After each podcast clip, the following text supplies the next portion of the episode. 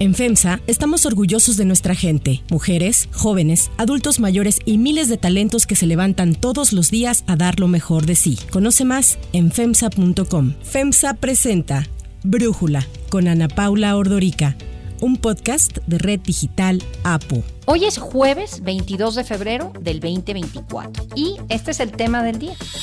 El presidente López Obrador reconoce que durante la presidencia de Arturo Saldívar en la Corte intervenía en casos del Poder Judicial. Pero antes vamos con el tema de profundidad.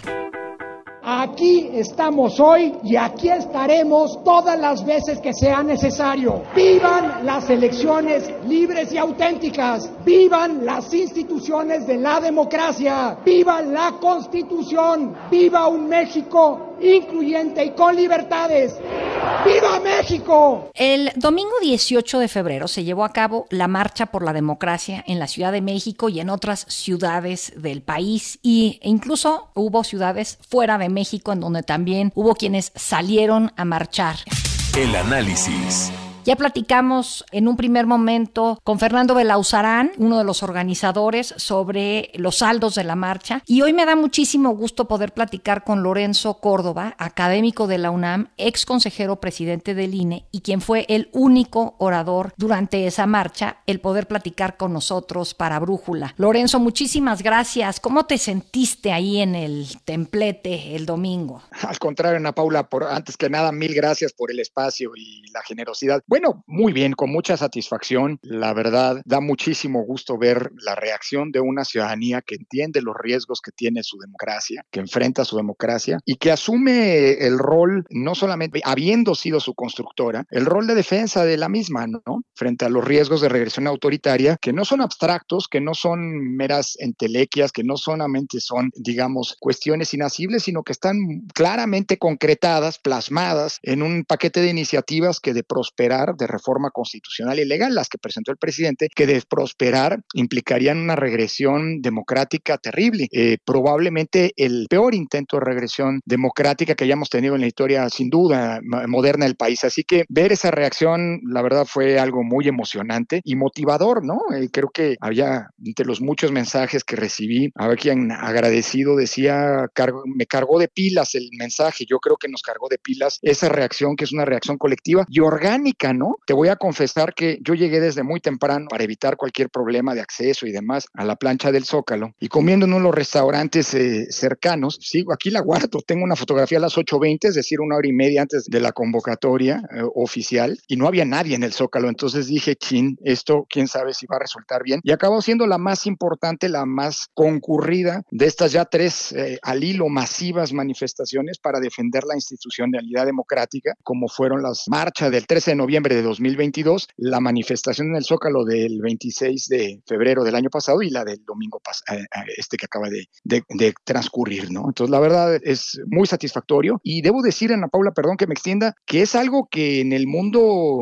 es difícil de entender. México se ha convertido ya en un punto de referencia y en un fenómeno extraño pero venturoso, porque es normal que la gente salga en una democracia a la calle a, a protestar por alguna política pública, el aumento de impuestos, recortes o lo que está pasando en Francia aumento de la edad de pensiones, etcétera, o bien para manifestar su, inconformidad con alguna situación como la inseguridad o la violencia contra las mujeres, ¿no? Pero que la gente salga a la calle a defender algo tan etéreo en muchos sentidos como la democracia o las instituciones de la democracia, realmente es algo extraño y algo eh, pues que debe hacernos sentir muy orgullosos, sobre todo porque la defensa no es de un día, no es, de, no es esporádica, sino debe ser permanente. Totalmente, como que a veces eh, da la impresión de que eh, los muchos ciudadanos creen que con ir a votar el día de la elección, pues ya está hecha la chamba, ¿no? Y de alguna forma esto de salir y manifestarse, pues implica mucho más. Y te entiendo que lo viste como una bocanada de aire fresco, pero yo te quisiera preguntar sobre las presencias y las ausencias en la marcha que te llamaron la atención? Bueno, a ver, algunas presencias, lo he comentado en estos días y la verdad son de esas cosas raras, pero que te hablan mucho del significado y del alcance de la marcha y cómo finalmente las propuestas del presidente, a pesar de la potencia de su voz, de que pues encabeza, él lo ha dicho y es literal, un movimiento, no es un partido morena, es una especie de conglomerado de intereses, ¿no? De muchos oportunismos, hay que decirlo, que pues eh, siendo un, el partido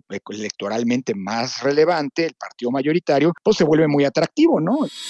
Morena está creciendo como ninguna organización, como ningún partido en el país. Nada más les digo, con todo respeto a los militantes de otros partidos, dirigentes de otros partidos, el PRI se fundó en 1929, tiene 88 años, es un partido viejo. Bueno, el PAN también es un partido eh, antiguo, es un partido que se fundó en 1939, tiene 78 años. Los dos partidos, uno, porque la verdad están al servicio de la mafia del poder, el PRIAN, son partidos viejos, anacrónicos, caducos. Es un partido que no tiene en la ideología un elemento de cohesión, sino simple y sencillamente en el hecho de que esté en el poder y del cual el presidente es el vocero, decisor, la gran autoridad, el punto de referencia, etcétera, etcétera. Eh, y sin embargo, pues también Morena, como en el resto de los partidos y como la sociedad mexicana, es un partido muy diverso al interior. Y hablando de las presencias, esto lo comento, Ana Paula,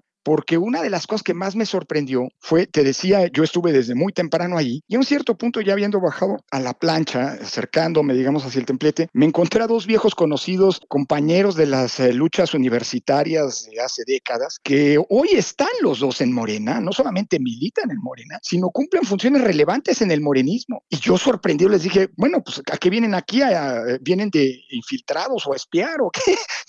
Y me decían, no, venimos a defender eso que nos permitió llegar al poder y por congruencia lo hacemos. A ver, esa es la, probablemente la presencia que más me sorprendió, aunque por supuesto hay que ser generosos en esto. La presencia más importante fue la de los cientos de miles de personas que, insisto, de manera pacífica y autónoma, es decir, libre, salieron a defender eso, insisto, que hoy ya cuenta, puede estar tranquila, no porque los riesgos se hayan acabado, eh, mientras siga habiendo, lo decía en mi intervención, pobreza, desigualdad, corrupción, impunidad, violencia, inseguridad, la democracia va a estar en problemas porque son elementos que generan un caldo de cultivo en donde pueden surgir y están surgiendo en México y en el mundo pulsiones, tensiones que implican eventuales regresiones autoritarias. Así que hay que agradecer eso, no, hay que cruzarse brazos, la batalla por la democracia sigue y es permanente, los riesgos siguen allí, pero esa es la presencia más importante. Y las ausencias, bueno, mira, creo que todavía, aunque había muchos jóvenes, creo que no,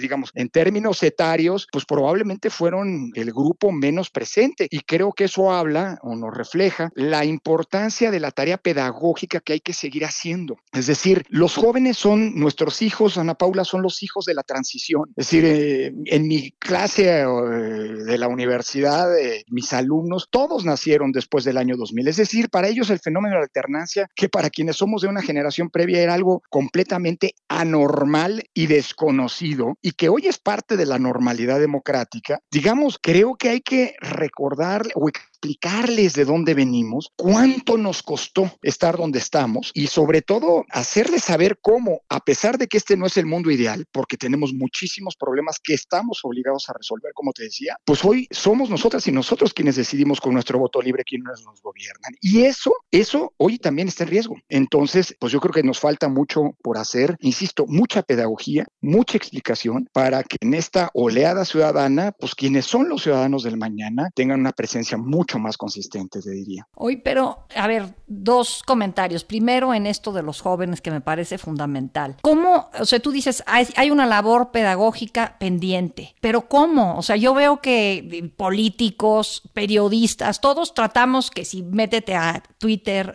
a TikTok, a Instagram, y de todas maneras, quizás de alguna forma, el contenido del mensaje no está siendo el adecuado, no sé. Pues mira, yo creo que el contenido sí es el adecuado. El problema es que no estamos logrando conectar en muchos sentidos con las maneras, con las expresiones, con los usos que nuestros hijos practican cotidianamente. Y yo creo que, mira, tenemos como padres en primera instancia una responsabilidad y es hablarles a nuestros hijos cómo era el país cuando nosotros teníamos su edad. Es decir, para ellos puede parecer real, pero vaya, eh, eh, así como cuenta uno las historias familiares, también tenemos que contar la historia de nuestra sociedad de nuestra democracia hace 40 años prácticamente y 30 años, 35 años inexistente. Pero no solo, mira, las tareas de cultura cívica, Ana Paula, se hacen no desde arriba. Por eso incluso cuando subimos en el INE, hasta cambiamos el concepto de educación cívica por el de cultura cívica. Spot del INE sobre cultura cívica. ¿Sabes qué le da valor a nuestra democracia? Nuestra participación. Participa para que juntos elijamos libremente con transparencia a quienes nos gobiernan. Participa para exigir resultados. Participa dialogando para resolver problemas de tu comunidad. Participa, defendamos nuestra democracia y el voto libre. Porque la educación evoca algo que cae de lo alto, algo que enseñas, mientras que la cultura cívica es algo que más horizontal, que se practica, que se, eh, que se vive cotidianamente y por lo tanto es mucho más fácilmente asimilable. Eh, yo creo que hay que avanzar en ese sentido. Y mira, tienes razón, ¿eh? Si las estrategias de comunicación pues no son las adecuadas, pues hay que inventar otras. Hay una anécdota que a mí me gusta contar, que es cuando en el INE, todavía Ana Paula, los agentes de comunicación el INE desplegó una capacidad de comunicación muy importante, entendiendo que a la desinformación, a las narrativas en contra, había que confrontarlas no con regulación, sino con información. La desinformación combate la con información. Y esto nos implicó tener una importante presencia en redes, institucionalmente hablando. Cuando llegaron conmigo los, agentes de comunicación y me dijeron que estaban pensando, que, que me querían proponer abrir una cuenta de TikTok del INE, yo dije, santo Dios, este, híjole, pero ese, ahí, e, e, ese es un espacio en el que, pues, de, diversión y no de comunicación. Y finalmente, afortunadamente, no me hicieron caso, me convencieron, convencieron a los colegas, a los consejeros y consejeras. Y hoy por hoy la cuenta del INE es no solo una cuenta exitosa, sino es la cuenta institucional que más seguidores tiene todo, en todo el continente americano y ha sido muy exitosa. Lo pongo como un ejemplo para no escatimar vías, porque lo que está en juego es el futuro justamente de ellos, de esas juventudes. Y hay que corresponsabilizarlos, hacerles saber, hombre, que salir a marchar puede significar y defender la democracia, salir a votar en su momento, puede significar la diferencia entre tener un país sin libertades o preservar esto que sin lugar a dudas tiene que mejorarse, pero que nos permite por lo menos decir que quien eh, nos gobierna y quien nos representa lo decidimos nosotros y no nos impuso nada. Oye, ahorita que dices esto sobre la diferencia entre cultura cívica como de abajo y educación de arriba. Vi la entrevista que le eh, concedió el presidente a esta periodista Ina Afinogenova y en ella dice el presidente en un momento dado, el cambio en México se ha hecho desde abajo y entre todos. Él dice eso.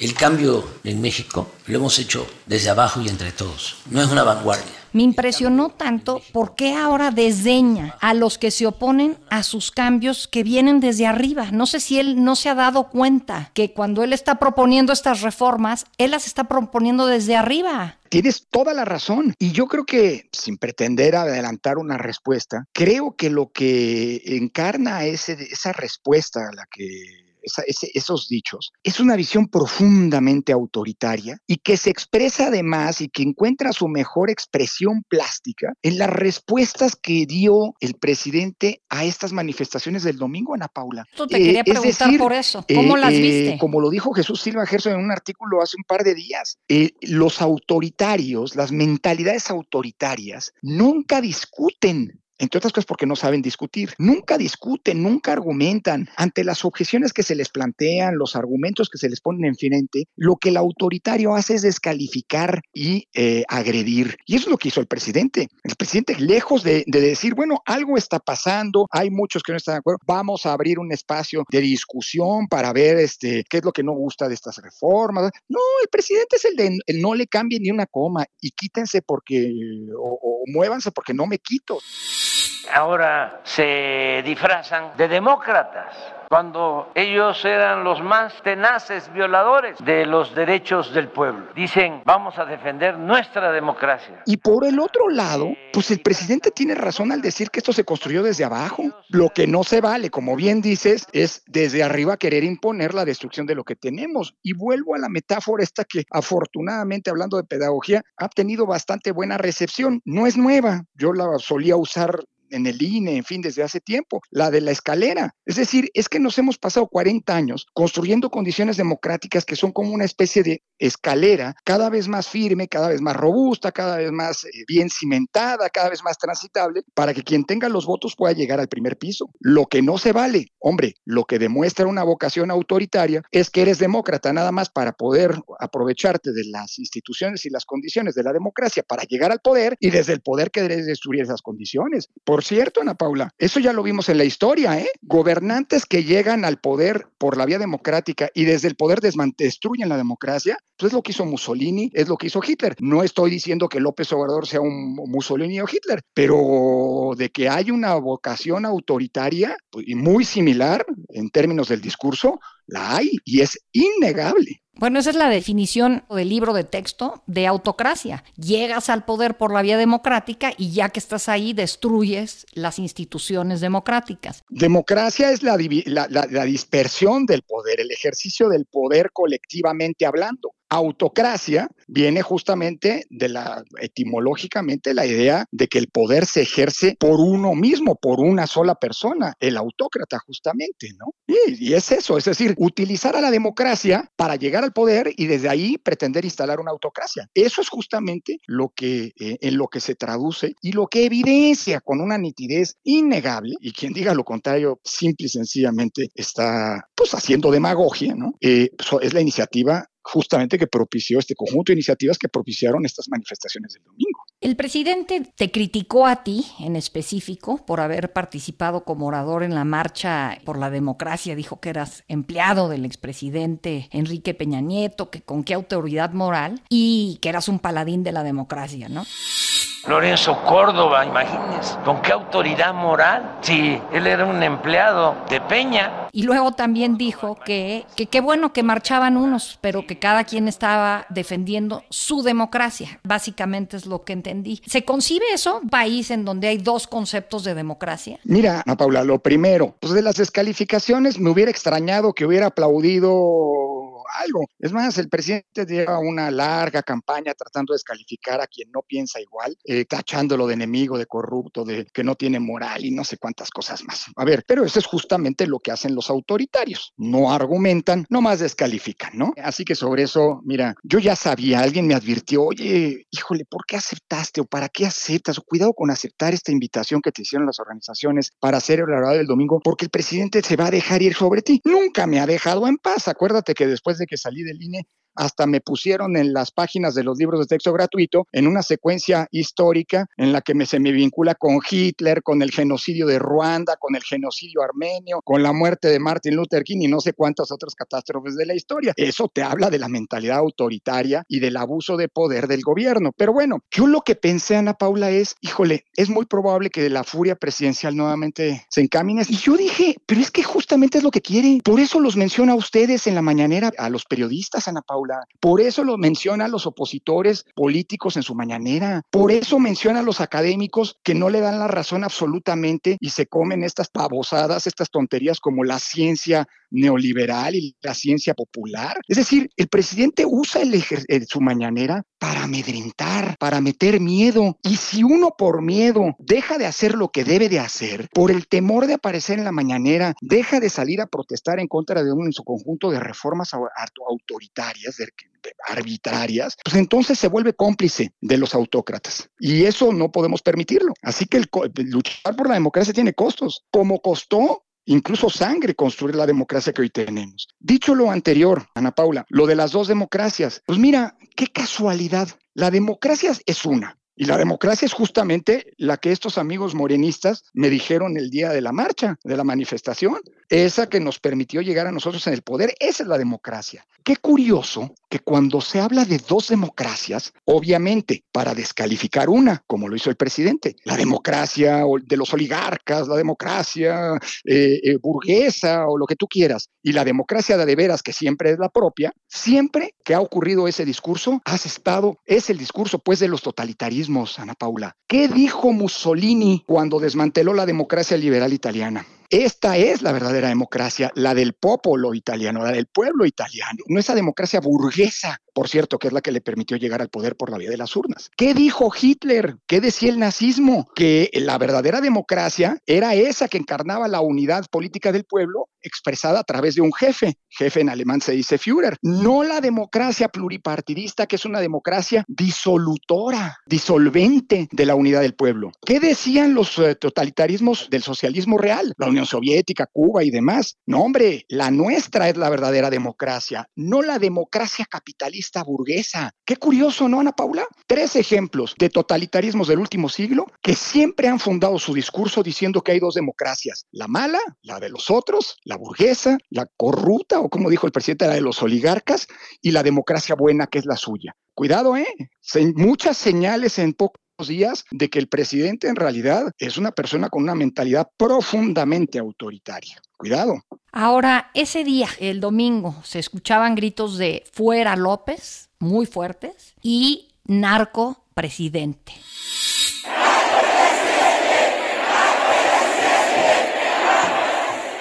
¿Qué piensas de eso, Lorenzo? Yo, he visto al presidente descolocado por esto, pero, pero tú qué opinas? Mira, yo lo lamento muchísimo porque no fue ni una de las lógicas de la convocatoria de la marcha, ni por supuesto parte del discurso. Pero, ¿sabes qué, Ana Paula? Lo entiendo, aunque lo lamento, lo entiendo. El presidente está hoy, a pesar de que se molesta mucho con esto, está cosechando lo que él mismo sembró. ¿Cómo es el, el adagio aquel? Siembra vientos y cosecharás tempestades.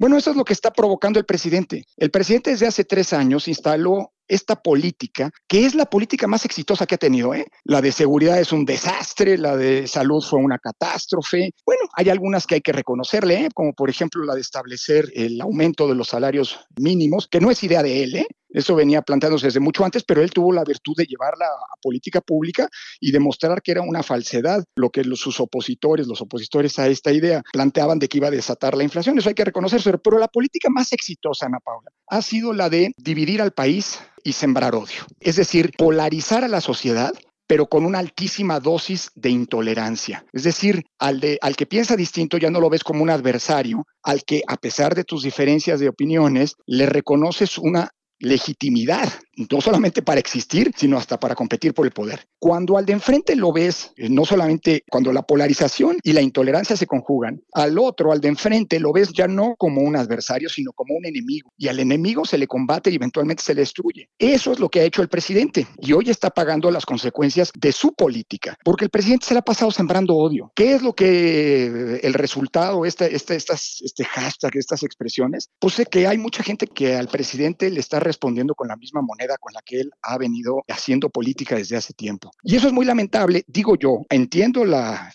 manifestaciones porque justamente el propósito, creo, de la marcha, de las manifestaciones, eran defender las instituciones de la democracia. Y justamente esas instituciones implican la presunción de inocencia y que todas las acusaciones de ilícitos, como este hecho que se le imputa por una serie de, de declaraciones, en fin, de ejercicios periodísticos, de filtraciones de Estados Unidos y demás, pues se por las instancias democráticas, que se investigue, que se juzgue por las autoridades competentes. Pero bueno, ahí está una muestra de lo que el presidente ha venido sembrando, ¿no? Totalmente. Lorenzo, tendría muchísimas más preguntas que hacerte, pero por cuestiones de tiempo, te quiero agradecer el que hayas podido platicar con nosotros y darnos, pues, justamente esta parte de lo que tú viviste en esta marcha que afortunadamente eh, salió tan bien. Muchísimas gracias, Ana Paula. Tendremos tiempo de seguir platicando. La defensa de la democracia no se acaba y el privilegio de mi parte poder estar contigo espero tampoco.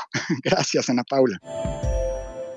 Antes de continuar, quiero pedirles que en la plataforma que nos escuchen, ya sea Spotify, Apple Podcast, la que sea su favorita, que por favor nos califiquen, de preferencia con cinco estrellas, y que también compartan el podcast y comenten lo que les gusta, lo que no, lo que sienten que le podemos mejorar. Ahí en Spotify hay la posibilidad de comentar. Todo esto es para que podamos seguir creciendo y ofreciendo el podcast para ustedes sin costo. Hay otra noticia para tomar en cuenta. 1. División de poderes.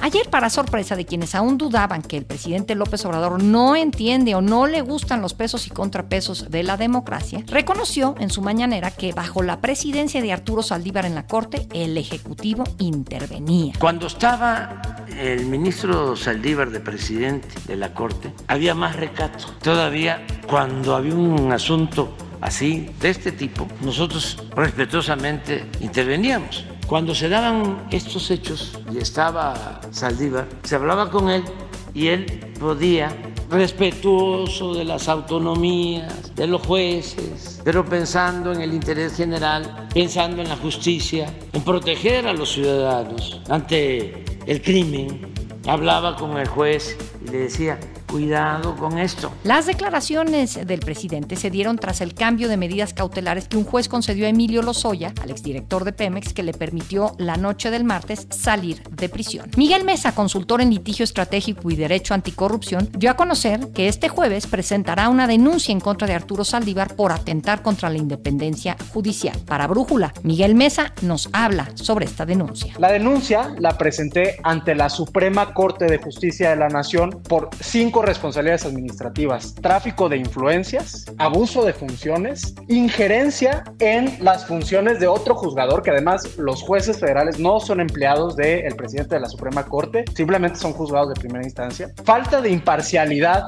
en la función judicial de Arturo Saldívar, entre otras cuantas. Y además, esto también podría constituir varios delitos. El delito de abuso de funciones y el delito de tráfico de influencias, que es sancionado penalmente, además de como una falta administrativa. Lo que va a pasar ahora es que la presidenta de la Suprema Corte va a turnar este asunto para que se determine si debe iniciarse una investigación en contra de Arturo Saldívar y una vez que termine esa investigación tiene que hacerse una acusación para que el Pleno de la Suprema Corte determine si es responsable o no. Lo pueden inhabilitar para ocupar nuevos cargos públicos y lo pueden multar y darle vista a la Fiscalía para que inicie una indagatoria penal. Existen varias pruebas de cómo Saldívar ha violado la imparcialidad del Poder Judicial. Por un lado están las confesiones del presidente de la mañanera, pero también está el hecho de que negoció incluirse en la campaña de la candidata Claudia Sheinbaum cuando todavía era ministro de la Suprema Corte e inclusive subió una foto con la candidata anunciando que se adhería a su equipo antes de que el Senado de la República siquiera ratificara la renuncia de Arturo Saldívar.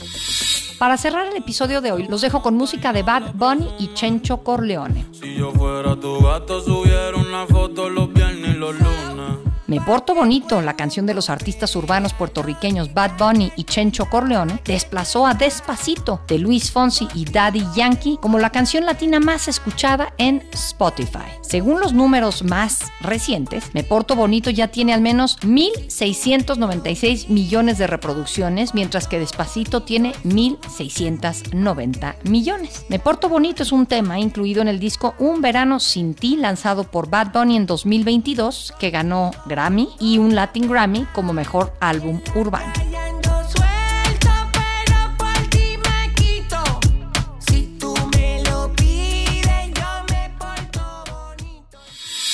Soy Ana Paula Ordorica. Brújula es una producción de Red Digital APO. En la redacción, Ariadna Villalobos. En la coordinación y redacción, Christopher Chimal. Y en la edición, Cristian Soriano. Los esperamos mañana con información más importante del día. Oxo, Farmacias ISA, Cruz Verde, Oxo Gas, Coca-Cola FEMSA, Invera, Torrey y PTM son algunas de las muchas empresas que crean más de 245 mil empleos tan solo en México y generan valor como parte de FEMSA. FEMSA presentó Brújula con Ana Paula Ordorica, un podcast de Red Digital APO.